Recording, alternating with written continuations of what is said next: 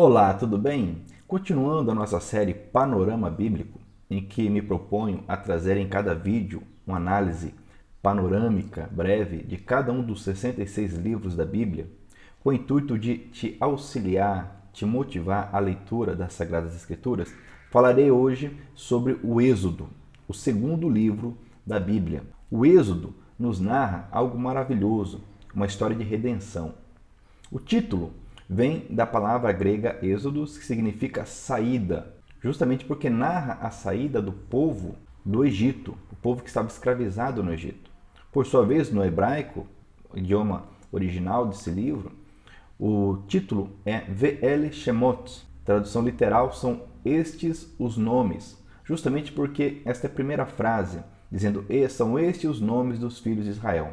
Pois começa narrando a continuidade da história concluída em Gênesis, em que o povo está no Egito, os filhos de Israel estão no Egito. Porém, aqui nós temos uma nova, um novo panorama, em que agora, por conta da mudança no contexto histórico, político, da liderança, aquele povo que havia prosperado no Egito agora está sendo, começa a ser escravizado.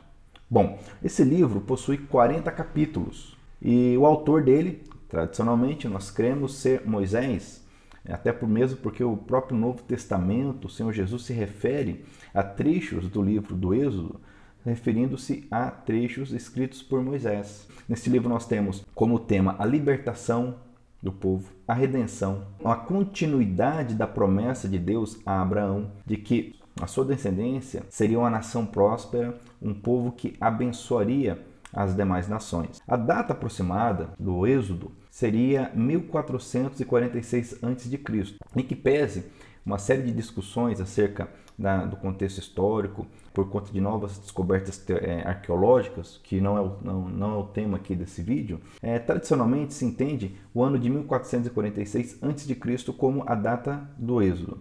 E por quê? Porque lá em 1 Reis capítulo 6 nos diz que durante o reinado de Salomão, haviam se passado 480 anos da saída do povo do Egito. E fazendo esses cálculos, então nós chegamos a esse número que até hoje não foi é, rebatido de forma consistente, satisfatória.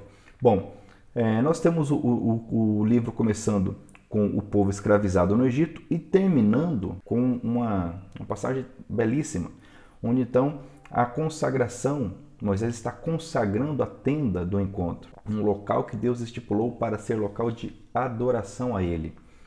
Então, o início é difícil com a escravidão, mas o término do livro é o povo liberto e vendo a manifestação da glória de Deus enchendo a tenda do encontro.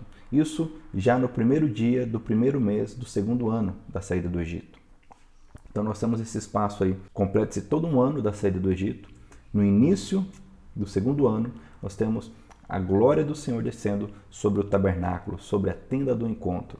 Pois bem, também entendemos com essa datação que os faraós mencionados, o faraó do Êxodo seria Amonotep II, filho de Tutmés III, que é o faraó que começa o trabalho ali no Êxodo de destruição do, do povo escravizado. E eles são da né, 18ª dinastia na história dos faraós, ok? Pois bem, ainda falando sobre a mensagem, sobre a teologia revelada nesse livro.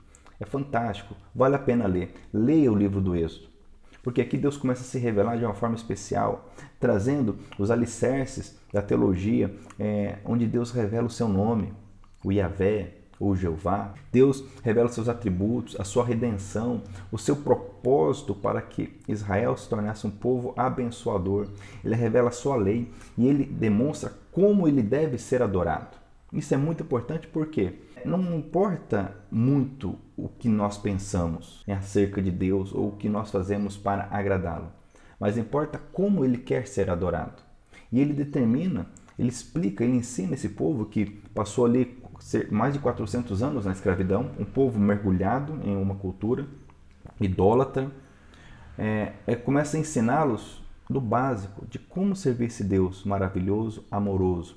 Temos é, no capítulo 12 a instituição da Páscoa, o verdadeiro plano de redenção de Deus.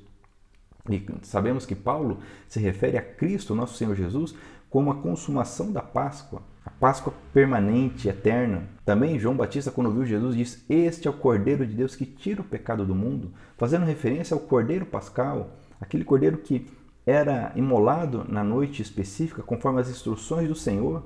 E a Páscoa foi a noite em que o povo saiu do Egito de forma maravilhosa. Esse livro também nos mostra que Deus está no controle de tudo. Lembre disso, Deus está no controle de tudo, meu irmão. Absolutamente. Mesmo com o povo escravizado, Deus nunca se esqueceu deles. Deus nunca os abandonou. Deus não esqueceu a aliança que havia feito com Abraão. Entenda isso. Passados séculos, Deus não havia esquecido. E ele está no controle das maravilhas, conforme a tradução da tua Bíblia, as pragas, das dez pragas. O texto chama de maravilhas, ou seja, maravilhas que demonstram o poder de Deus. E Deus várias vezes diz que tiraria o povo com mão forte com braço estendido. Mão forte e braço estendido, demonstrando o seu controle absoluto sobre toda a situação. Também nós aprendemos nesse, nesse livro que o fim do homem, a finalidade do homem é glorificar a Deus, adorá-lo. Por isso que Deus institui uma série de normas sobre a adoração e institui um local para fazê-lo, que é o tabernáculo, com ouro, com prata, com um número gigantesco de simbolismos. Apesar de parecer dispendioso, demorado, mas o que Deus quis ministrar ao coração do povo de Israel era: olha, o meu desejo é que vocês vivam em adoração, vivam com a minha presença no meio de vocês. Então nós temos essa narrativa que começa com a escravidão, Moisés então é levantado por Deus, um homem que tentou fazer a coisa do seu jeito. Nos diz a palavra que ele, querendo fazer justiça, matou um homem e por isso teve que fugir. Mas então Deus o chama, o resgata. E é muito conhecida a passagem que Moisés resiste, fala: Não, Senhor, não é para mim, eu não estou preparado, eu não sei falar, eu não sei me portar diante das pessoas. Mas Deus o chama, assim como chama cada um de nós.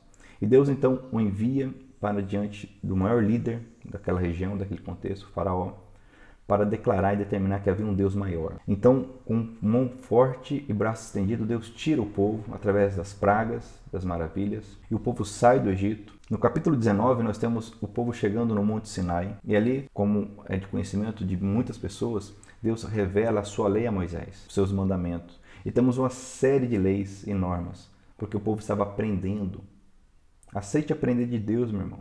Aceite aprender, sair da sua cultura, sair da sua forma de pensar com base na palavra de Deus.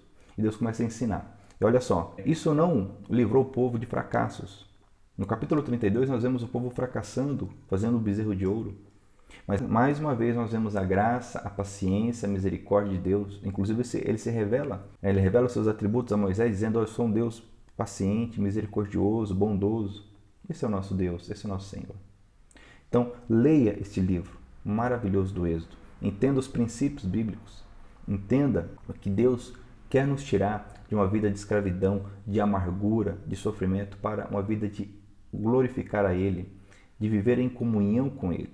Ok? E com isso eu termino essa breve análise do, desse livro fantástico e te animo mais uma vez a lê-lo, conhecê-lo, pois com certeza o Senhor falará profundamente ao teu coração, ok? Muito bem, e em breve, se Deus permitir, estarei também postando o próximo vídeo sobre o livro chamado Levítico, ok? Estamos juntos aí buscando sempre servir ao nosso Deus. Até mais!